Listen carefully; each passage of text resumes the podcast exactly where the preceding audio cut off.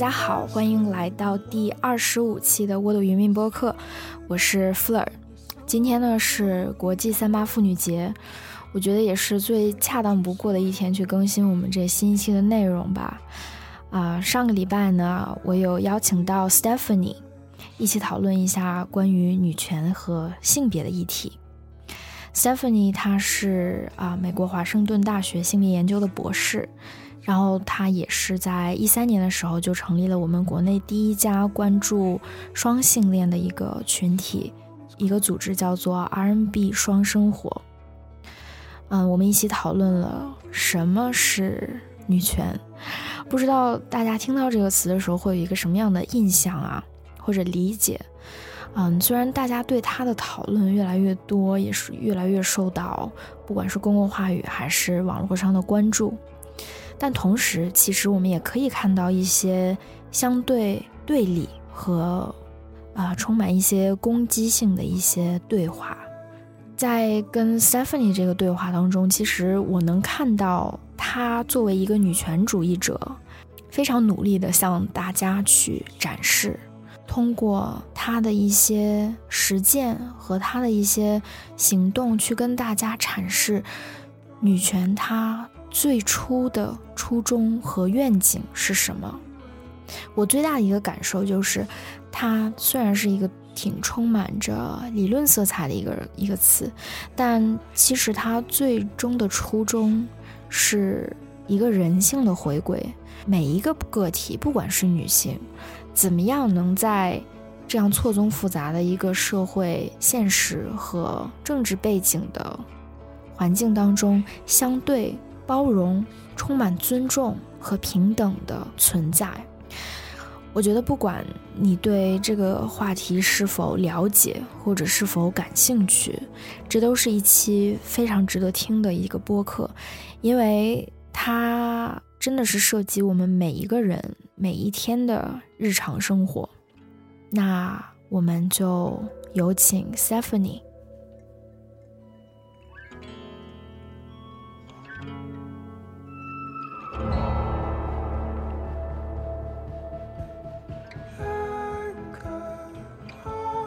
大家好，我叫 Stephanie，然后很多就是在江湖中行走用的名字就是这个，然后很多人叫我 S。嗯，我是现在在呃华盛顿大学性别研究系博士五年级，就是嗯还有一年就要毕业了吧，现在正在写论文。然后我是二零一零年开始就是在做性别方面的工作，就一开始是做性教育。然后呃，参与了很，后来参与了很多女权方面的一些行动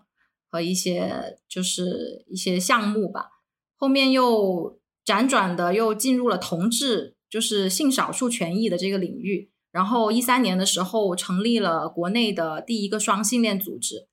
然后呃叫做 RMB 双性恋团体。然后后面就一直呃就是跟不同的组织合作呀，然后呃也在做自己的组织。所以等于说，这十年来都一直是，呃，致力于可以说是致力于这个性别领域吧。然后也尝试看到性别领域里面更多不同的课题，比如说女权啊、同志啊、性教育啊等等。因为我本身是一个很喜欢跨领域的人，就是我不会将自己限制在某一个领域里面，然后不去看外面的东西。所以，嗯，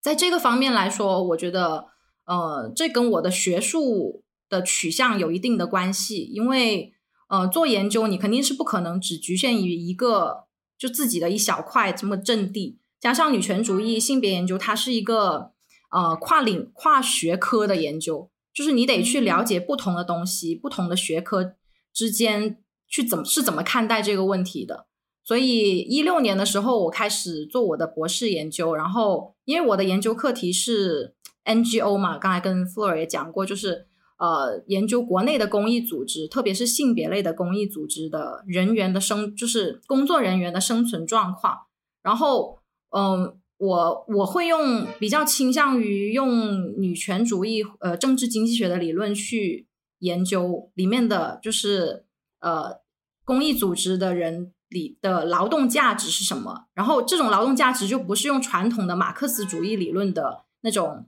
市场，就是那种呃交换价值去研究的，是用加上女权主义的视角，因为我会讨论到里面很多性别化的劳动是没有办法被市场经济所看所看到和和 value 的，就是嗯，比如说很多女性化的劳动，长期以来都在家庭里面都是无偿的。那这种无偿劳动其实包括了很多照料类的劳动，包括沟通方面的劳动、情感方面的劳动。然后我就发现，其实，在公益组织里面，很多人从事的是这样的劳动。然后就是因为他们从事的是没有办法被看到、衡量和量化的劳动，才导致我们对于公益组织人员的工作的价值是低估的。就我会用“低估”这个词语，或者是他会去抹杀他们的价值。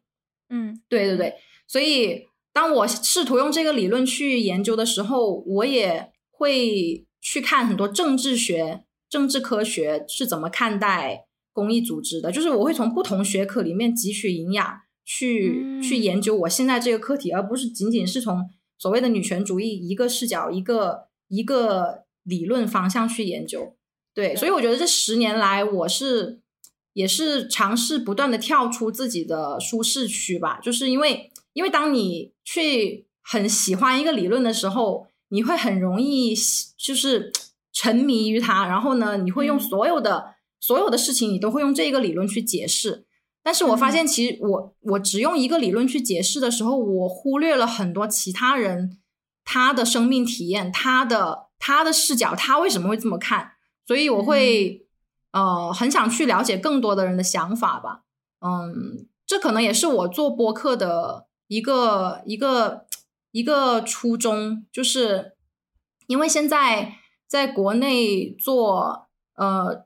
女权主义传播的，其实很少有政治经济学的这个视角。然后我觉得政治经济学的视角对于我们理解一个一个现象为什么产生，然后它是受到什么结构的影响，然后个体与结构之间是怎么互动的，就是有很多物质性的东西。其实我们在讨论女权主义的时候，如果你只只局限于身份，我们去讨论这个女性的身份是怎么样的，男性怎么样？就是你只在一个身份层面讨论的话，你你看不到很多更深的，比如阶层的物质性的东西。就是我们不是说只有一个理论，我们就能够指导所有女性的生活，对吧？我们要看到，比如说不同阶层、不同性别、不同性倾向的人，在很复杂的一个生命体验，他们是怎么样过自己的生活的。所以其实我做这个播客，我就是想给大家多一点视角，就说多一点新的视角去看看待事物。对我也不知道有没有有没有成功，反正我就觉得是 努力在这么做着吧。对对，大概简单介绍一下。哇，我觉得 啊，感觉很很多信息其实我都是之前不知道的，包括你，好像你说你在一一三年就已经建立了你自己的一个嗯呃。双性恋公双性恋公也算一个公益组织，对吧？没错。对，那其实就听到你其实有做了很多，你一开始是做了很多实践性的，就是真正的去像或者是怎么说田野性的跟人真正实打实的去面对面打交道这样的工作。然后，然后你你是。你当时去读博士，想从想去更加专攻学术，这个动力是我好奇是怎么跟你的这个实践是有关系的吗？嗯，就有很多很多方面吧，就是嗯，不知道从哪里说起，就是 一言难尽，一言难尽，太一言难尽了。因为当然，首先我对学术是很有兴趣、很有热情的。因为我在呃硕士的时候，我在香港大学读硕士，我就是研究形式婚姻，就是男同志跟女同志之间的结婚形式婚姻。然后那个时候，呃，当然香港那两年时间比较短，但是我做田野的时候跟人接触，包括我去写下他们的生命故事，就是那个过程是让我对，反正对我自己很有启发。然后我也很喜欢学术的这种沉淀性的这种。这种思考，而不是很快，他不是很快的去对一个事件做出回应的，他是需要经过各种研究、思考、多方面的取证，你才能得到一个你认为比较可以的结论。就这个结论是永远不可能让所有人满意的。就它是一个不断的在发展、不断在进步，后人很随时就可以推翻你的这么的一个这么的一个过程吧。我就觉得它是一个很，反正首先它对我是有吸引力的，嗯，然后其次有一个重要的原因是因为我是一个双性恋，然后呢，当时我的交往对象是女生，然后。我的这个同性关系一直以来都不被我的家人所接受，然后我就觉得很痛。我觉得我在国内是是没有自己的生存空间，就就这么这么一个呃想法。所以我就想说，呃，也可以又因为自己对这个有兴趣，然后就觉得说可以换一个地方生活。然后逃离，其实就是逃离。我觉得中国的性少数或者是酷儿，一直都是在一个逃离家庭的一个过程。其实我觉得每一个中国孩子都是在逃离自己家原生家庭的一个过程。我觉得这么说没错，对对。但是由于酷儿或性少数，他们受到的迫害是最为明显、最为最为可最可见的，所以你会看到很多。很多人他是不堪原生家庭的困扰，包括嗯，因为自己的性倾向的问题，会要跟家里人断绝啊，划清界限，这种事情就太多了。嗯，但我对，但是反正就是因为我的这个性少数身份吧，让我就觉得在中国很难有自己的立足之地。对，然后当然这么说，我觉得我我是有机会能够去寻找另外的空间的，但是有很多。很多中国的性少数，他们是没有办法离开自己的家庭或自己在的这个地方，所以也是一个比较幸运的事情，我觉得。嗯，对，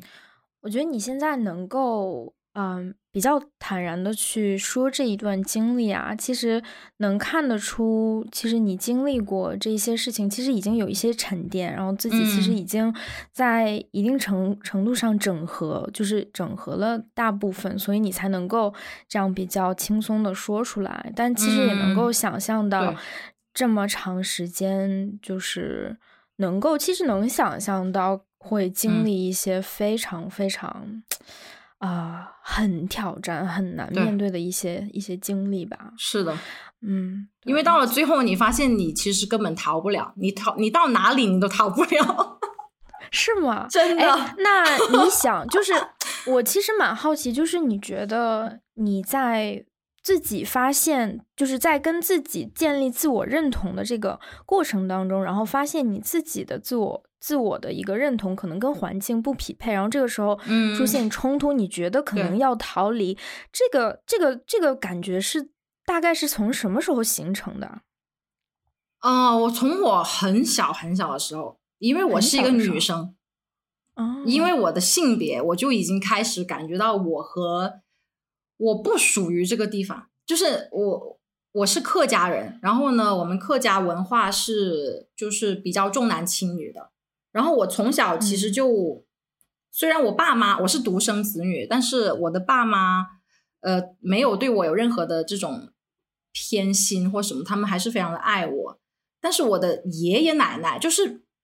不是从你的父母方面发出的，是从其他亲戚方面发出的这种认为你是一个女孩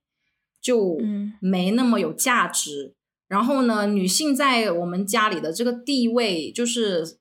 很明显，就是比如女性要承担很多的这种家务劳动、照料劳动，男人就可以在酒桌上面高谈阔论，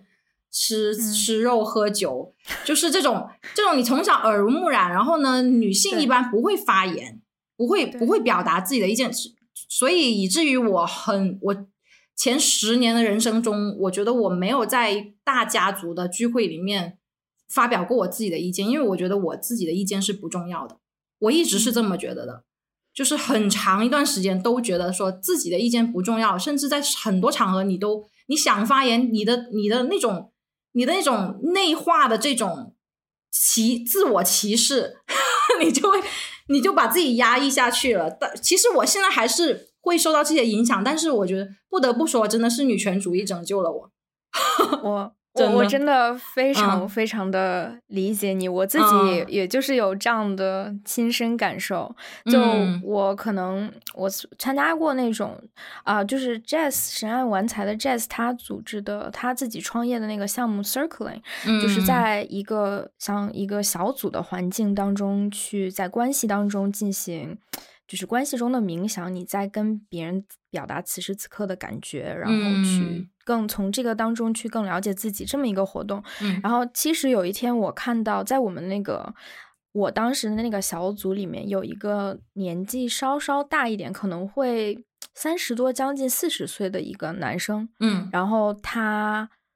他的这个言谈举止就是非常非常像我。身处环境里面长大的那种，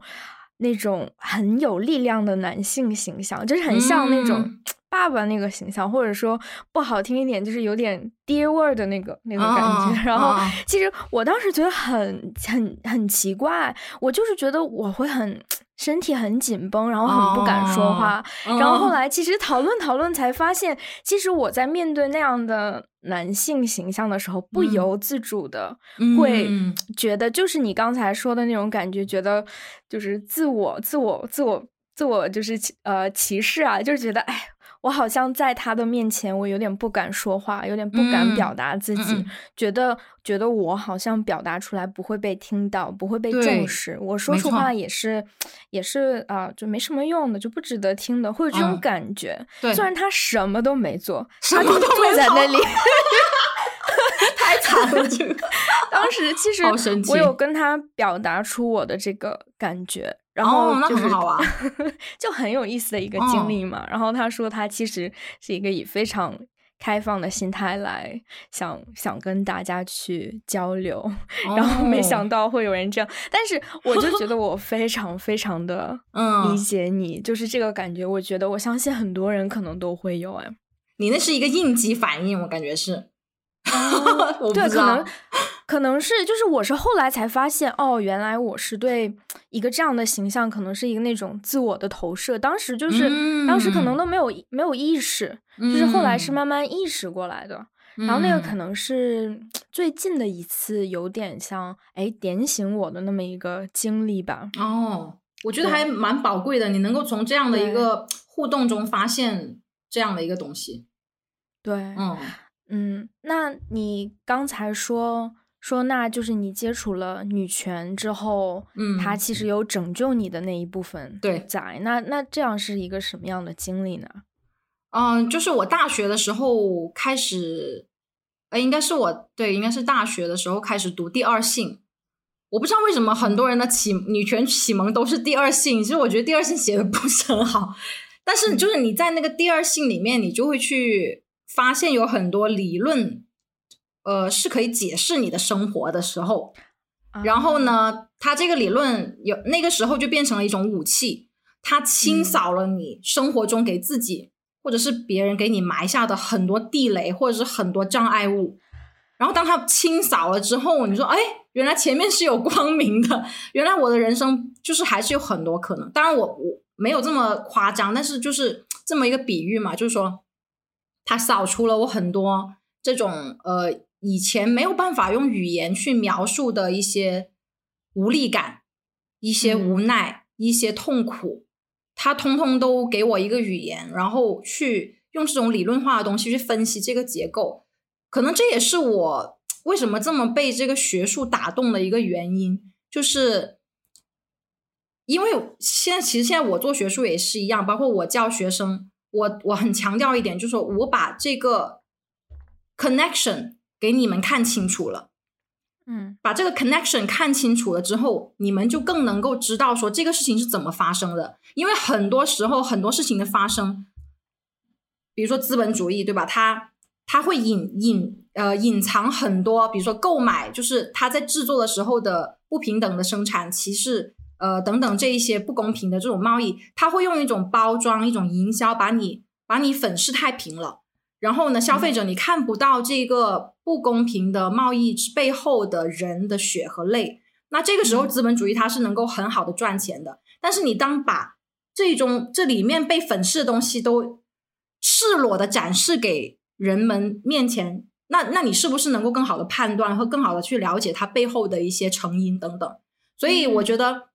女权主义正是给我看到了这样的连接的重要性，这种 connection，这种 relationship，这种事情是这个这个事情到底是是为什么会发生的？然后它发生背后有什么各种各样的因素导致，就不会让我觉得我。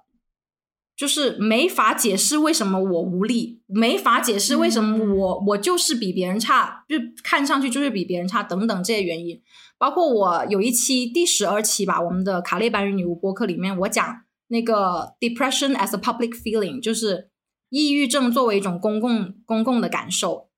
我就是在里面谈了很多，说抑郁症它不是一个个人的问题，它是一个结构性的问题。就是我们不能够只把抑郁症看成是一个病理性的东西，要求一个人要自我振作、吃药或怎么样就能解决了。但是我没有看到很多社会上面很很不公平的、不对的东西在发生，导致我们的抑郁发生。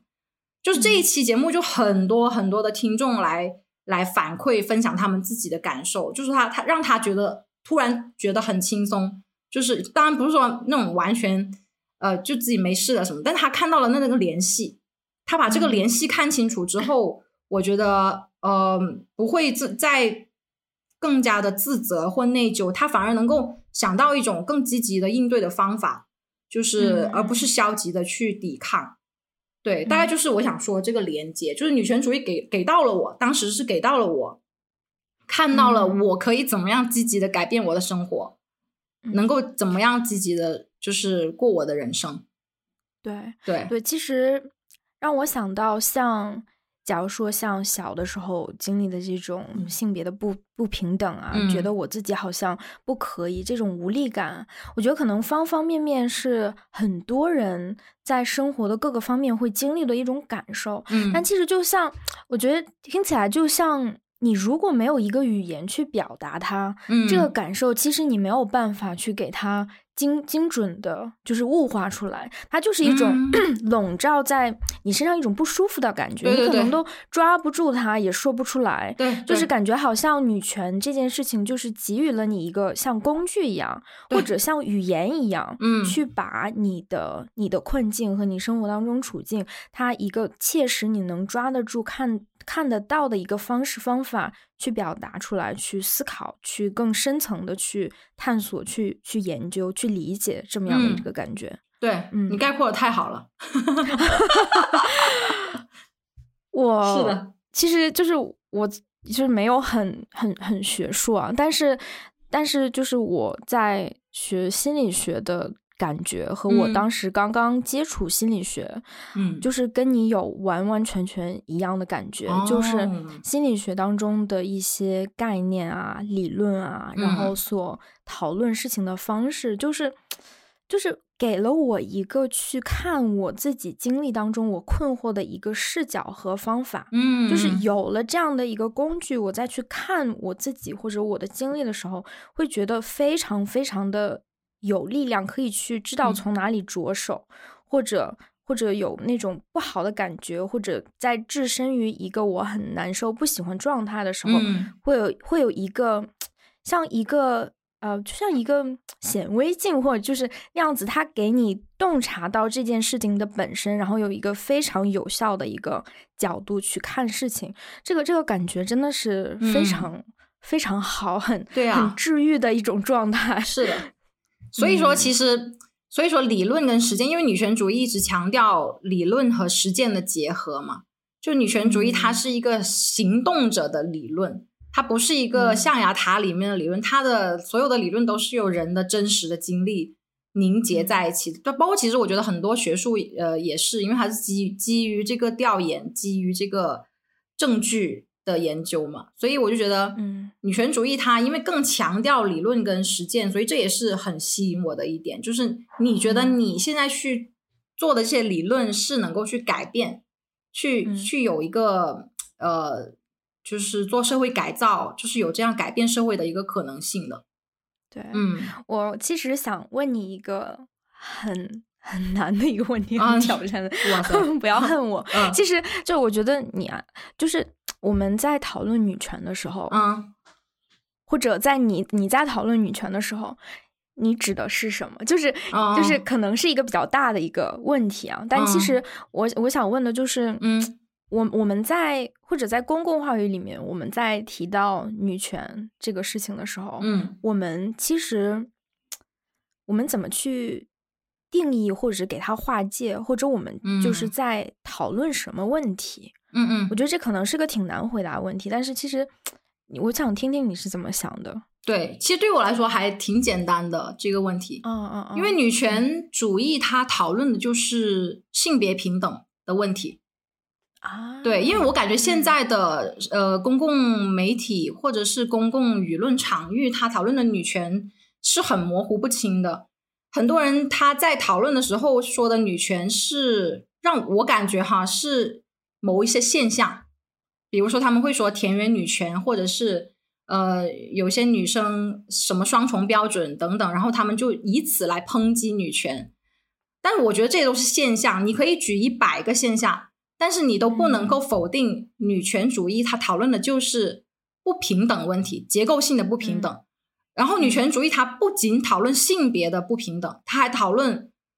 不同，像我刚刚刚刚跟你讨论过这个交叉性理论嘛？因为女权主义它是讨，它是去研究说人的不同的身份维度是怎么影响一个人的生命体验的，就是比如说阶层跟性别，呃，一个农村妇女她的现实是怎么样的，然后一个黑人女性、黑人男性的现实是怎么样的，就是他会去讨论种种这种结构交织上面的不平等。嗯，所以对我来说很核心，它就是一个讨论不平等问题的工具。然后你再怎么跟我说什么个例很女中国女性已经平等了，这我都是不掰的。就是因为在结构上来说，这个社这个社会这个世界，它仍然是一个以男性呃生就是男男性为主导，白人男性为主导的一个世界。然后同工不同酬尚且没有实现呢，你跟我说女男女已经平等了。就只说一些现象来来讨论说，呃，就来消解女权主义本身想带想要讨论的核心问题，我觉得是完全不能成立的。对，所以对我来说，我觉得很简单，就是讨论一个平等不平等的问题。对，嗯嗯啊嗯呃，我我很好奇的一点就是，嗯，你有在中国和国外学习工作的经历？嗯。嗯，因为我可能我比较一个有限的了解吧，其实就是知道，可能是假如说在美国呀，会有几轮在各个时代的不同的一个运动，就是标志性的有进展的一个历史性的运动。嗯嗯。然后，其实我很好奇，说那在国内，嗯，我们我们的发展。呃，你看到的跟假如说在美国、欧美在女权这个话题上有什么不同呢？嗯，还是有挺多不一样的。可能我得从一百多年前讲起，就是我们会去讲说中国的性别史或者女权主义史，我们都会从呃一八一八八几年年，就是十九世纪的时候的，嗯。比如说秋瑾，然后民国那个那个时期的女权主义讨论起，其实那个时候，比如说五四运动，它里面就有一大批主导的是女性，然后这些女性她们其实当时已经跟当时的很多封建的思想体制已经在做一些顽强的抗争，包括他们有很多人去寻找自己的自由恋爱啊，然后然后要求自己能够读书啊等等。嗯，所以那个时候已经有一有有很多女权主义的力量在兴起，但是不知道为何，就是男性总呃男性总是书写历史的嘛。现在我们讨论到那个时期，民国时期的或者是清末晚期的这些女权主义者，大家都会呃都会记得是男性男性书写的一些一些东西，但是当时嗯。然后现在其实很多中国的历史学家、女性历史学家去做了很多考古的工作，就他们会去研究当时呃写的很多呃具有性别平等意识的文章，或者是两性平等意识的文章，然后就发现里呃里面有一个人物是被大家所遗忘的，叫做何音何音的一个人。然后呢，他早期他是跟秋瑾大概是前后差不多时期的一个人，然后当时她跟她的丈夫都是国内的一个呃，都是这种革命革命的先进分子，也算是改良派这种先进分子，他们都是在日本留学的。然后她跟她的丈夫在日本创立了一个叫《天意报》，然后这个《天意报》是一个共产主义的一个一个呃报章，然后里面有很多不同的这种对当时的这种不平等的制度的批判，然后其中里面就有非常非常在我们现在看来都是非常先锋的一些女权主义思想，包括她对就但特别符合我我的那个喜好啊，就是她是一个非常。非常从政治经济学面向去去讨论的，他讨论的公共财产，讨论的私有财产对于女性的迫害，就等等有很多这一些嗯讨论。但是何英这个人后面就消失了，就在这个历史上消失了，也没有人去追究他最后的去向。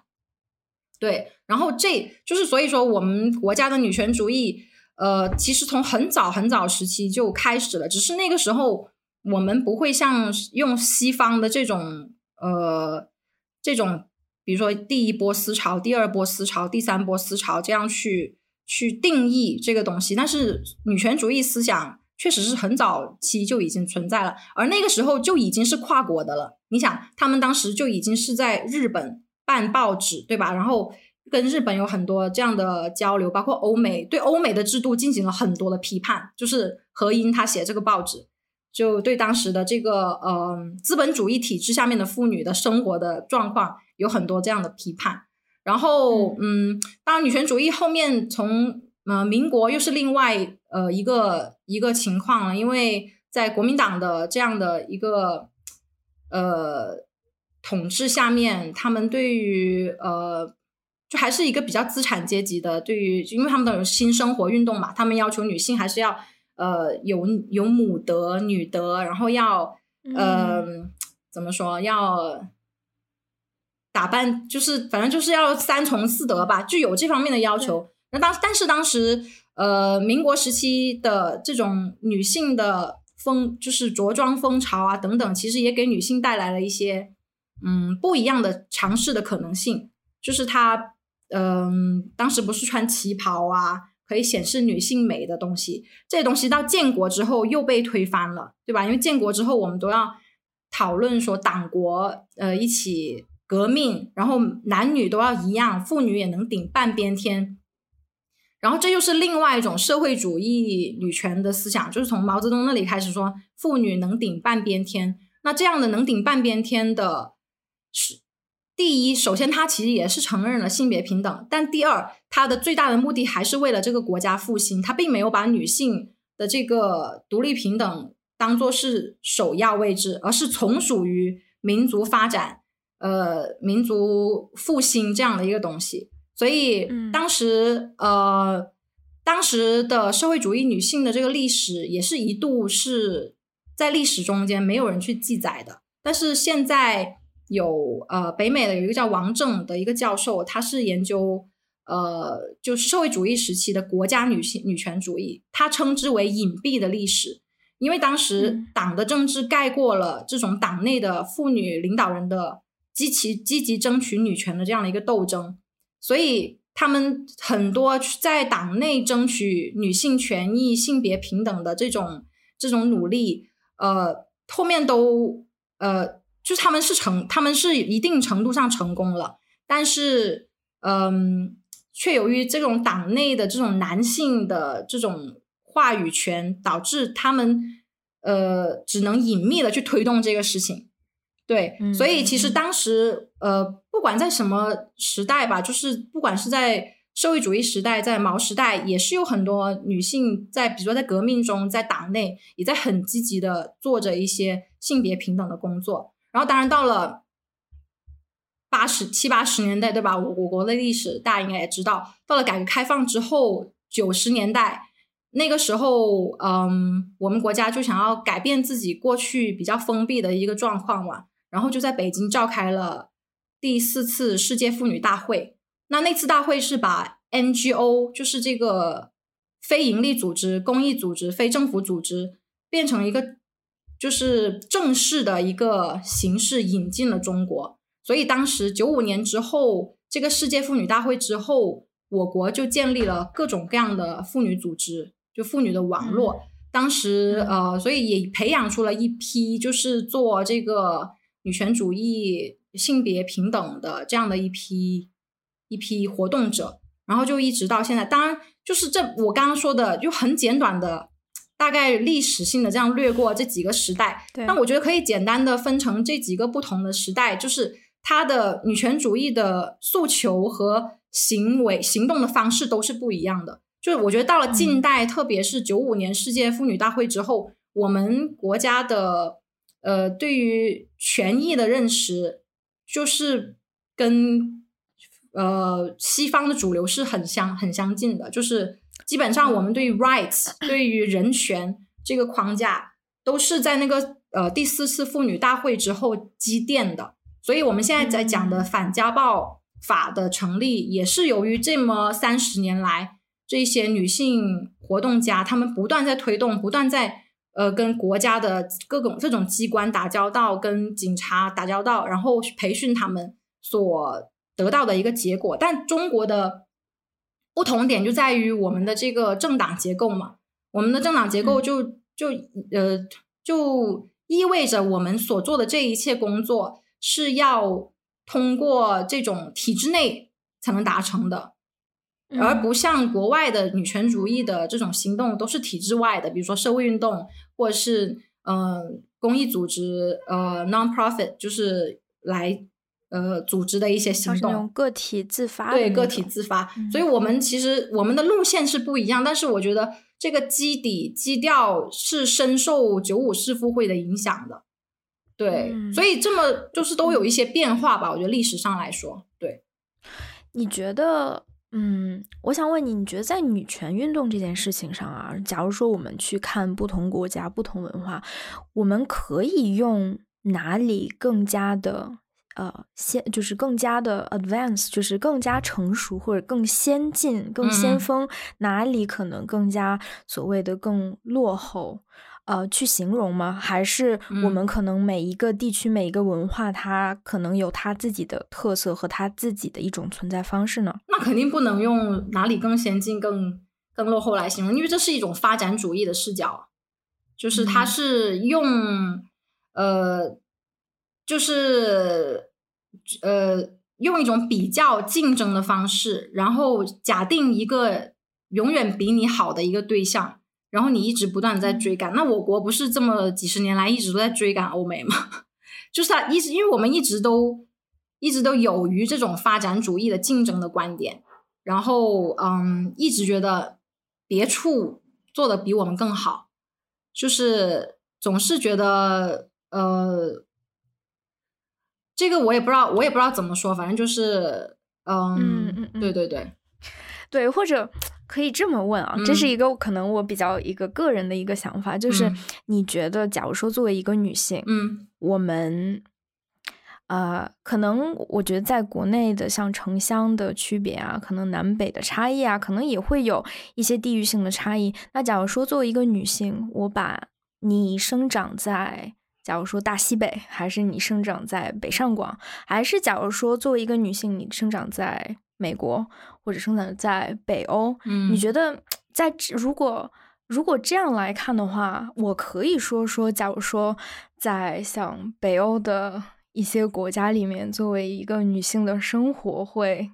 更好吗？对，更轻松更好一些吗？可以这么说吗？嗯，反正我个人是很不赞成这样的说法的，因为我在美国教学生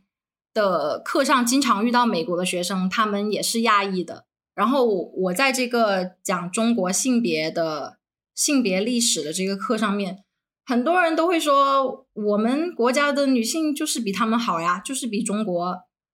我们的国家的女性，就是指美国啊，美国美国女性的生活已经很好了，然后。就是有一种觉得怎么说，比如说非洲的女性就是生活悲惨等等，然后我就马上就会指出来，我说，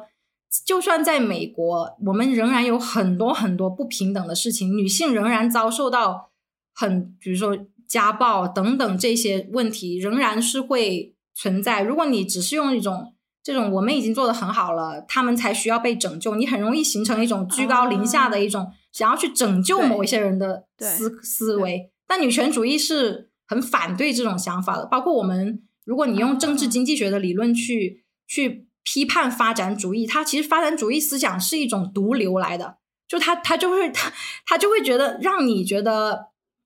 你达到某一个位置，你就 OK 了。你永远是要比别人厉害。那在这个过程中，你要通过践踏别人的经验、否定别人的经验，来来证明自己是好的。你知道吗？就是这种这种是像我们的博客里面经常会讨论这些问题，讨论发展主义的问题。嗯，所以我觉得我我觉得很有意思的一点就是，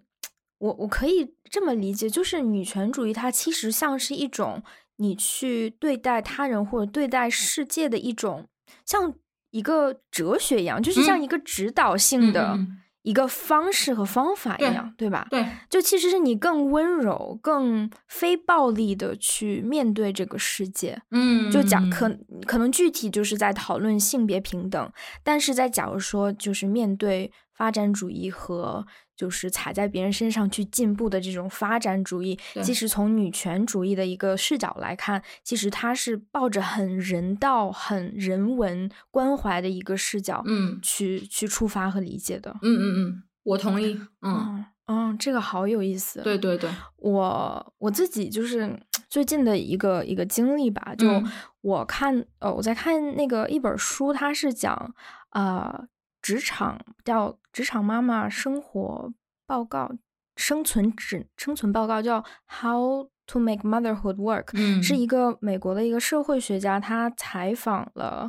呃五个国家的女性，在他们刚有孩子，就是做新手妈妈的这个呃。这个人生历程当中，受到就是假如说社会啊、政治啊和家庭的这个影响，他们的生活情况、生存情况是什么样的？然后它包括了像瑞典啊，然后像之前的啊，之前的就是啊，之前就是南啊，就是之前的那个德国联啊，然后和现在的这个民主德国和啊，之前的民主德国，现在联邦德国和。之还有美国，还有还有一个国家是意大利，我只看到了，嗯，就是只看到了瑞典，这是第一章。然后其实很有意思的就是，因为瑞典是怎么说，可能是在性性别平等这个这件事情上做的比较好的一个地方。嗯，然后他在采访在瑞典那边的妈妈的时候，啊，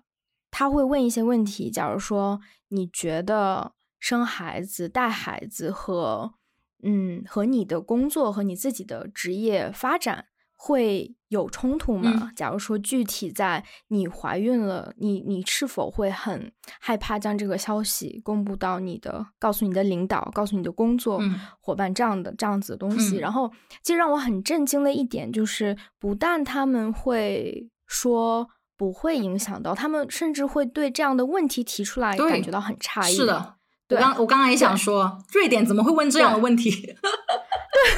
就是对去采访的这个做做这个 research 的这个人，他们其实是充满了就是诧异的脸，就是你你难道这么简单的问题都不懂吗？你为什么要问？这这难道是一个问题吗？对，其实这个对我来说还蛮震撼的，对震蛮震撼的，嗯对 对。然后然后他们确实是很少。可能他们的社会也达不到一个比较比较理想化的一个状态，但是其实他们所经历的一些困境，其实要比假如说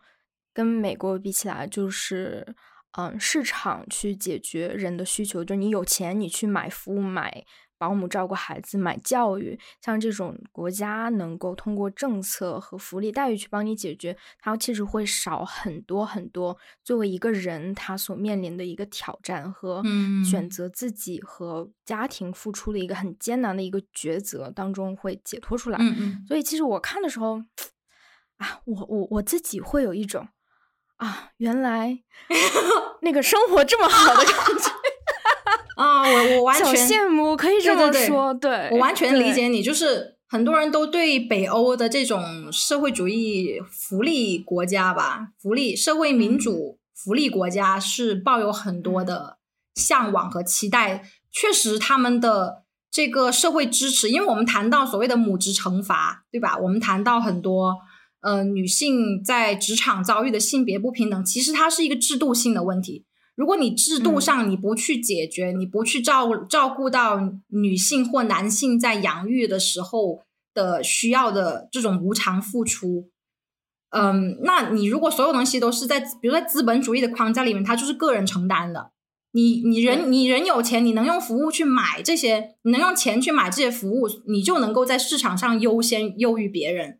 但是如果你用一个社会主义的这种平等的观点去看。其实每一个人都应该得到帮助，都应该得到政府的帮助，要不然我们那纳税的钱是用来干什么的？是用来给你去开发军火、去去 去研究这种军事的吗？就当然，人们是更希望把这些纳税的钱，政府能够投入在这种社会支持性的服务上面的。对，嗯，对，这点我是我很同意。所以这这也是为什么社会主义女权或者是马克思主义女权在欧洲特别流行。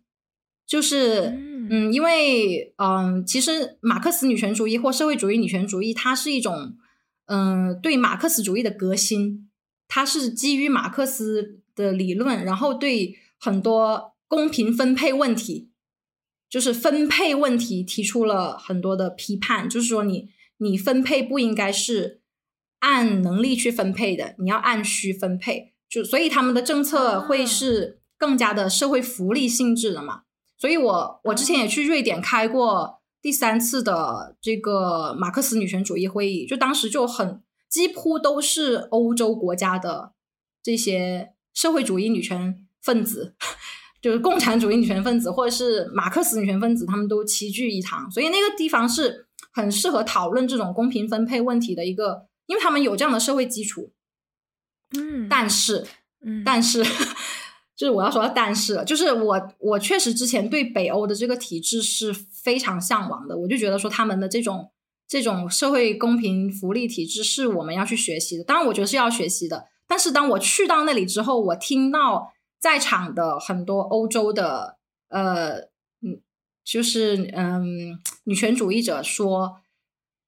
然后听他们的报告，就是其实他们的这个制度也是一个不平等的制度。为什么他们是一个不平等的制度？因为他们的之所以能够保持这么高的社会福利，第一是他们很少移民，就是他们他们的国界是比相对来说比较封锁的，你很难成为他们的国民。第二就是你要成为他们的国民，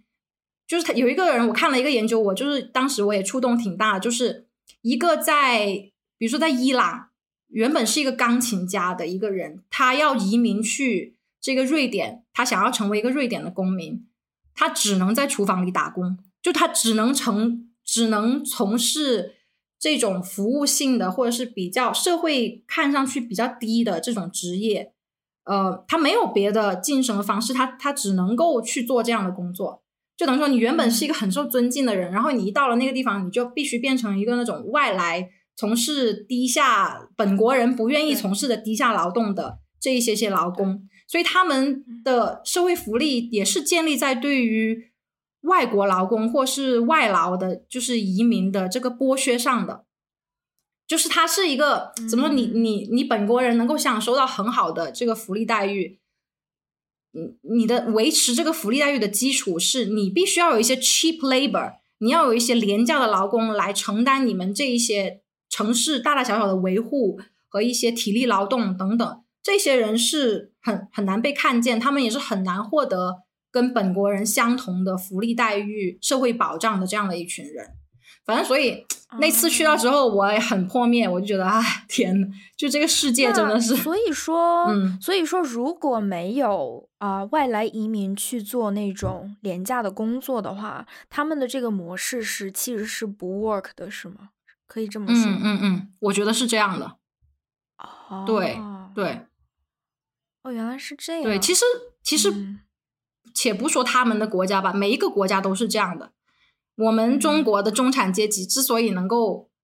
这样的生活，也是因为有人帮我们承担了比如说一个中产女性，她之所以能够回到职场工作，也是因为她请了保姆。那这些保姆都是都是农村过来的，为了呃给他们家里负担生计，然后过来做家政工的。就是你把你的这个生育生育劳动或者是养育的劳动，通过金钱转移到了呃比较低的这个价格买到了，就是相对来说比你阶级更低的这个女弱势群体的服务，包括现在我们的很多外卖配送员，对吧？其实都是一个，就是我们之所以经济所谓的正式的经济工作能够正常运行，都是由于这一些一大批这种非正式的员工。有用这种很没有保障的工作方式，再给我们提供的支撑，给我们送外卖，给我们给我们提供各种各样的美甲服务，什么什么服务，对吧？嗯，就是不用说瑞典了，其实每一个国家都是这样的。嗯，我记得我上大学的时候有遇到过从丹麦来交流的一个女生，我当时还我还抓着她问她，我就其实问她就是啊，就是因为。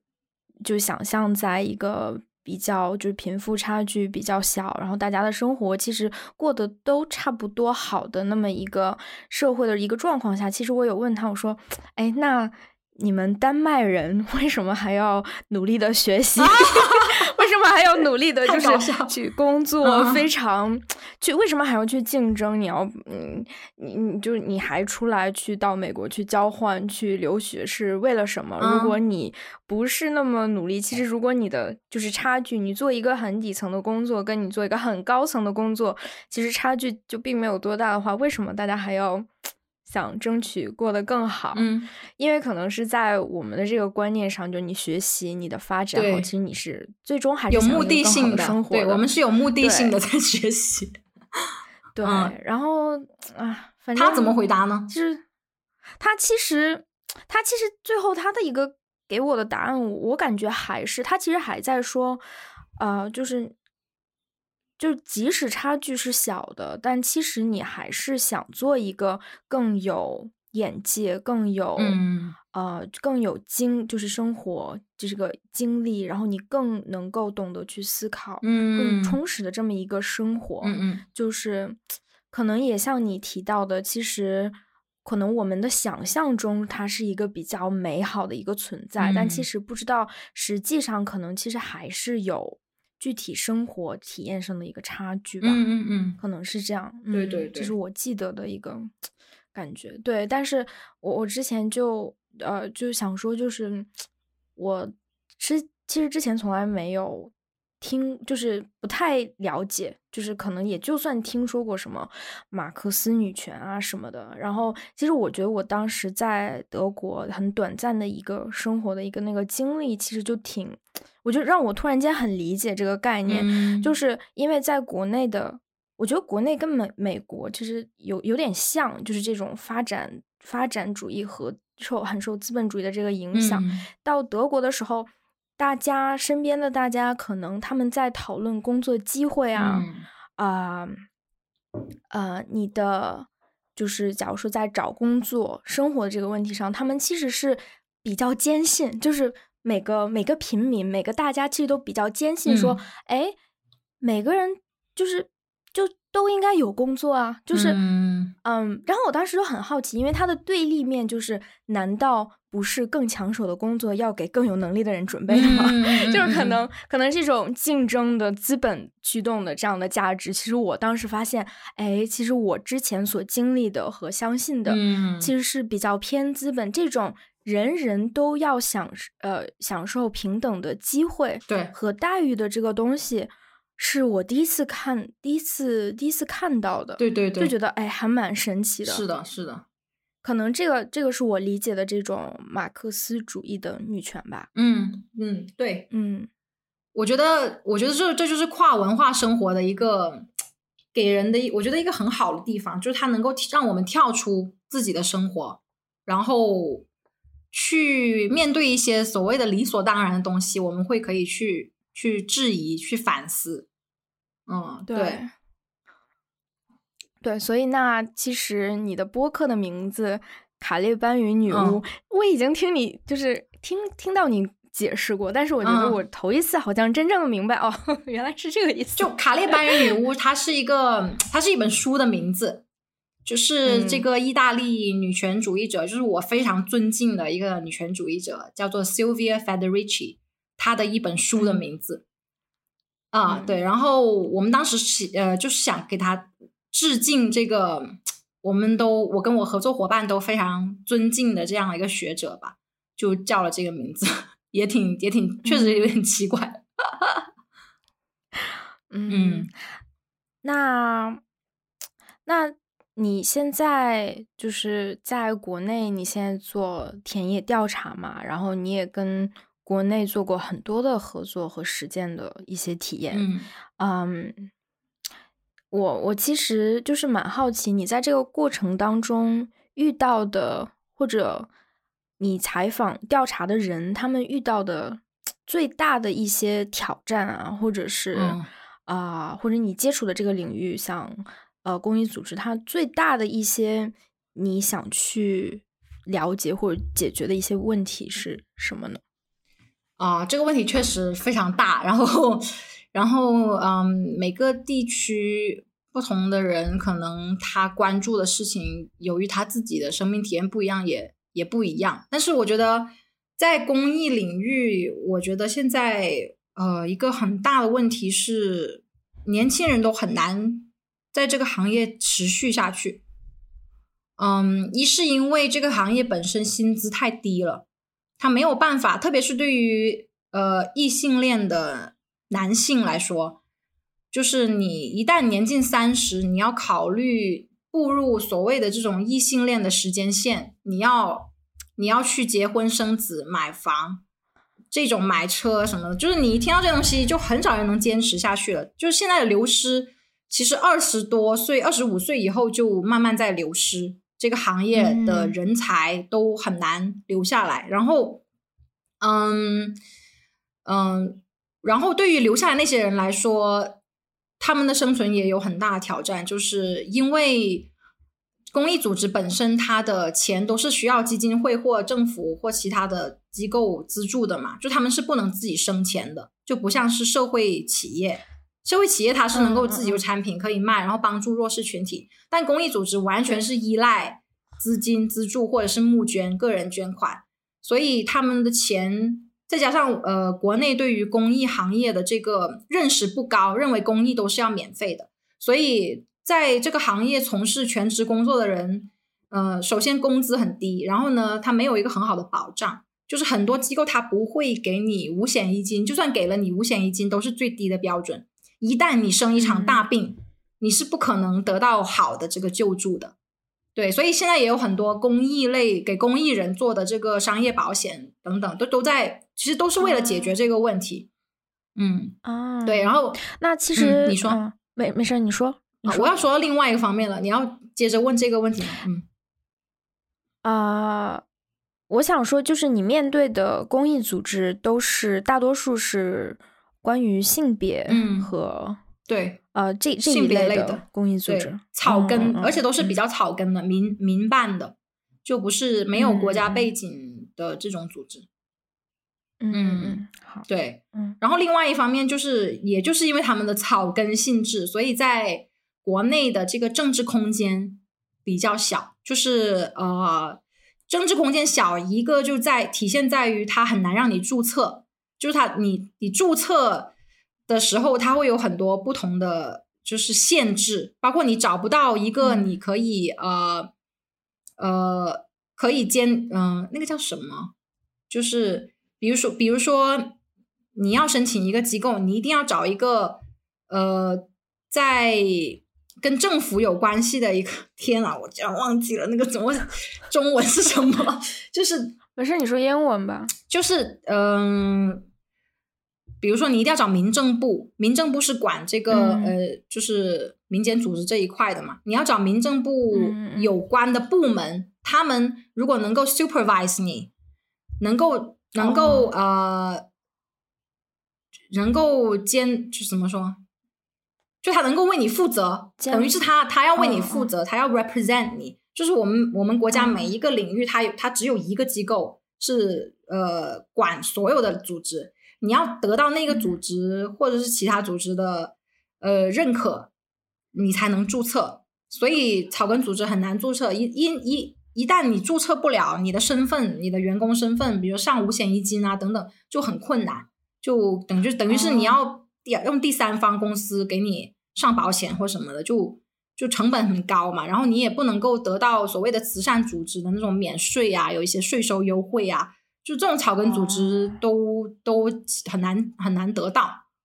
对，然后正其实对。就是操作层面其实还是蛮受限制的，就是不是非常对这些组织比较友好的。对对，很很受限制。嗯，对，所以这就一个是生存生存空间吧，政治空间也比较小，想做的事情要受到很多审查，就你想说的话、想做的事情、想做的项目等等都要考虑再三，所以很多人都离开了。再加上，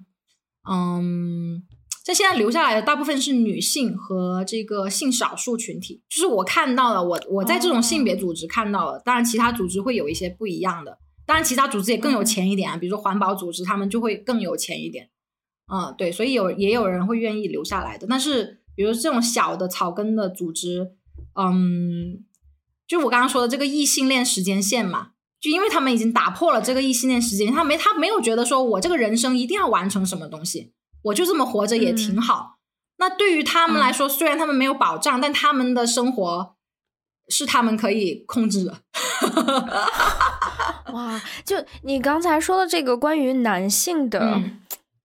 这个，我觉得我们很少去讨论，就是异异性异性恋男性的这个生存空间这个问题。对。我觉得他们很难的，我觉得异性恋男性很难的，直男们生活的很很苦很苦的。对，就是他们其实是肩负着很大的社会压力的。嗯，因为我们说性别不平等，因为很多人都觉得女权主义就是为女性争取权利，对吧？但我们说的这个性别不平等，你不觉得另外一面就是那个硬币的另外一面，就是男性他承受的这种社会对他的要求，对他的压迫。要求他承担的责任和要求他一定要表演的阳刚气质，这些其实都是对于个体的一个压迫啊。但是，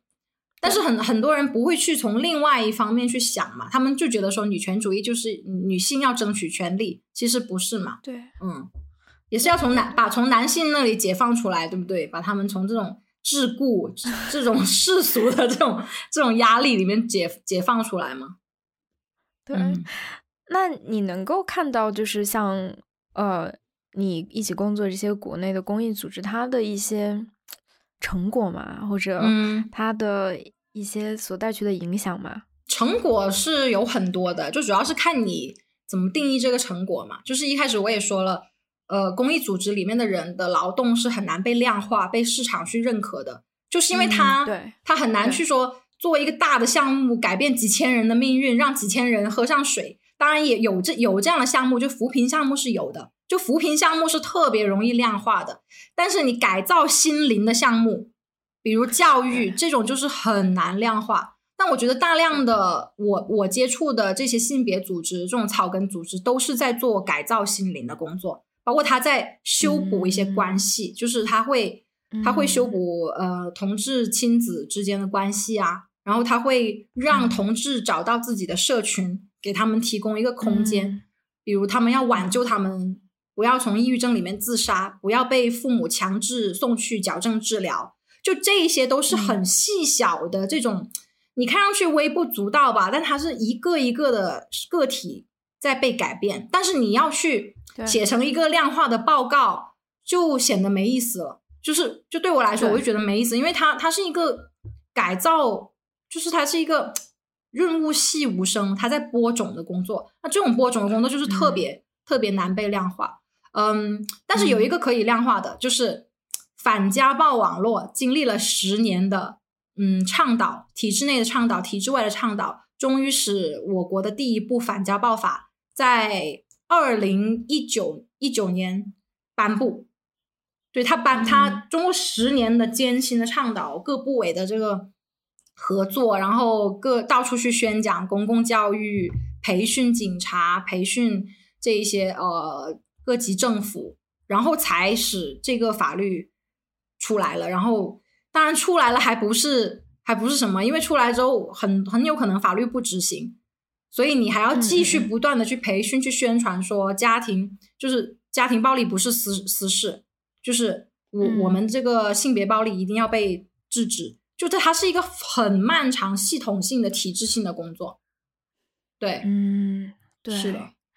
对，反正哎，其实听下来，我的一个很大的一个感受，嗯，就是，其实我们虽然说女权，但其实它背后是一个非常包容和接纳的，关心每一个个体存在的这么一个一个方式。像你之前提到的，就是。另一个女权嘛，就是拳头的拳那个，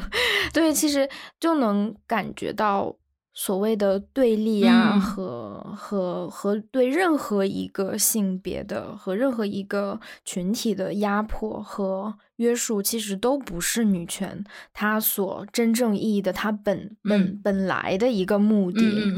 嗯，对，它可能就是演化成了各种各样不同的。现象出来，对，其实就女权主义有很多派别嘛，我们可以这么理解。嗯，呃，你当然可以相信任何一个分支，你可以有任何不同的方式去实践你的女权主义。但是我对我来说，它的核心、它的本质还是平等。对，当然可能现在在这个社会极端不平等的情况下，所以有很多女权打拳的这些人，他们要站出来去 对一些他们认为冥顽不灵的男性进行这个攻击。就是他们肯定也也也是经历过了各种原因、各种过程，然后觉得说我必须要这么做，对。但是它造成的后果，就是我觉得，我觉得我们需要更多的去讨论。就说我现在不是很很很多人在讲非暴力沟通嘛，就是你要怎么样去呃真诚、非暴力的去传达你的观点，而而在这个网络这么有限的平台上。嗯，你怎么样让你的这个观点被接收？我觉得这个被这个通道这个过程，就是还是要看方法。就对我来说，我会更愿意用非暴力沟通的方法。当然，我也不否不否定其他人他们认为这个打拳是有必要的。就我觉得都应该，但是打拳很多时候它这个这个东西就会变成一个女权的的显性的东西，你知道吗？因为很多时候温和的东西是看不见的。是你温和的人，是你说话是没有人会在意的。但是你声音很大，或者是你那种比较劣呃比较极端，不是极极端是一个双引号啊，极端的这些声音，更大的声音是更容易被听见的。那那个时候就有很很有可能，他们不明真相的群众就认为这是女权主义的全部，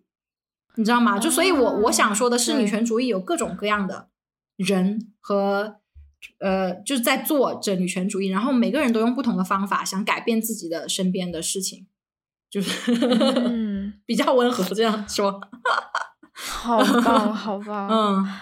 对啊，其实我我觉得不管是女权啊，还是在网络上的沟通和或者是自媒体，你去表达，如果大家都能够。更温和、更非暴力的去表达自己，去传递你的思想，我觉得这是一个很难得、非常非常难得、很少有人能做到的一种一种实践，非常非常非常少。是的，尤其我觉得现在现在这个社会环境和这个社会撕裂实在太多，因为我们都在美国待过，都知道这个社会撕裂起来是怎么样的，就是你已经没法沟通了，包括种族之间的冲突，对吧？就是我，其实我在美国当老师，我觉得是很绝望的，因为你在课堂上面，你看到白学生跟黑学生，他们就是天生对对方有敌意、有成见，他们的想法其实很难够很难完整的传到对方的耳朵里去，就连这个都难难做到，因为他们首先已经假定了你就是一个什么样的人，就比如说他假定他就是一个白人至上者，他假定就是一个愤怒的黑人，愤怒的呃。你呃，什么少数族裔？就是当你已经有这样成见的时候，那我觉得沟通就是无效的。那如果是无效的话，那你为什么要浪费力气在那个上面？你就是为了发泄自己的私愤吗？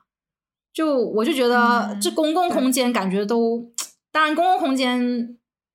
也也被经历了很多的这种，呃，什么是，在中国的公共空间啊，就是有很多的这个审查各方面本身已经不是很公共了，但是就是仅有的公共空间，我们怎么样能够维护它，就是 增进沟通？我觉得这个太难，对，这太难了，嗯，对。嗯，真的是，对，所以我感觉线下的，我一直觉得说线下的见面和人和人之间的这种直接交流会不会好一点？就是不会这么容易断章取义，就是是把你随便一个东西截图放上网，然后 就是哎。更真真的是，因为你在网上的表达非常非常的受限制，即使即便你可能想去充满着理解和包容，也有可能会嗯，就是被理解错，或者因为啊这个渠道的受限，其实很就是会被会有非常大的局限性，就肯定比不上人与人面对的这样的一个连接。对对对，是的。所以，我还是对我一直就觉得说，不要这么快对别人下判定，就不要因为他的一句话，你就先断定他就是一个怎么样的人。你多去跟他谈，如果你真心想沟通啊，你就多去跟他谈，多去了解他为什么会说这句话，就是他为什么会说这句话。我觉得很多人没有没有考虑到，他就是那句话直接代表那个人，然后大家就会疯狂的去攻击他，因为他这句话说的不对。然后事情往往就演变演变的，就是很很很很很失控吧。当然，这个失控很多人可能觉得好，但是我就觉得好像我对我来说沟通更可贵一点，能够沟通。对，有的时候就即使你充满好意的去去理解，就是去非暴力的沟通，但是最后可能嗯成果也不见得是我们所期待的那样，也不一定总是好的。是。就好像前几天我在一个我我听的一个播客群，完全跟性别完完全无关的，就是讲灵异故事的一个 播客群，然后发表了一些我的 女权主朴素的女权主义的观点，然后也是直接他们就觉得我是在打拳，然后就是你就觉得当你被误解的时候，你真的很无力，但是我我还就是一直表达说我我我可以跟你私下沟通，我什么什么什么，对方没有理我。所以就是很也要看对方吧，我觉得反正你表达了这个愿意沟通就可以了，不要对自己要求太太多。也对对对，你说的对，这个心态还是蛮好的。就我最近嗯呃，就是梁毅的那个播客，我不知道你知不知道，跟大家安利一下，叫超智游戏 （Complex Game）。梁毅他是。做他自己就是做非暴力沟通，然后他是做一些工作坊和就是所谓的教育性的一些工作，然后他的播客群我最近有就是加入进去嘛，其实我在那个群里面就可以感受到你加的那个群的反反向，就是真正的对，就是真正的就会觉得你比较包容和理解。的沟通，它是真正可以带来非常让人觉得温暖和积极的一些体验的。在那个群里，我觉得他做的就非常非常的好，嗯，就是整个的一个这样的气氛吧。所以我其实也感受到，哦，其实沟通的方式方法有多么多么的重要。对的，很同意。对，那我们今天就差不多聊到这儿吧。感谢你的邀请。对，谢谢 Stephanie。然后，嗯，回头大家如果有任何的啊一些想讨论、想加入讨论的一些话题啊，也可以去，就是可以去关注 Stephanie 的公众号呀。然后我们可以继续这样的对话。好的，谢谢大家，谢谢你。那就到这里，谢谢，拜拜。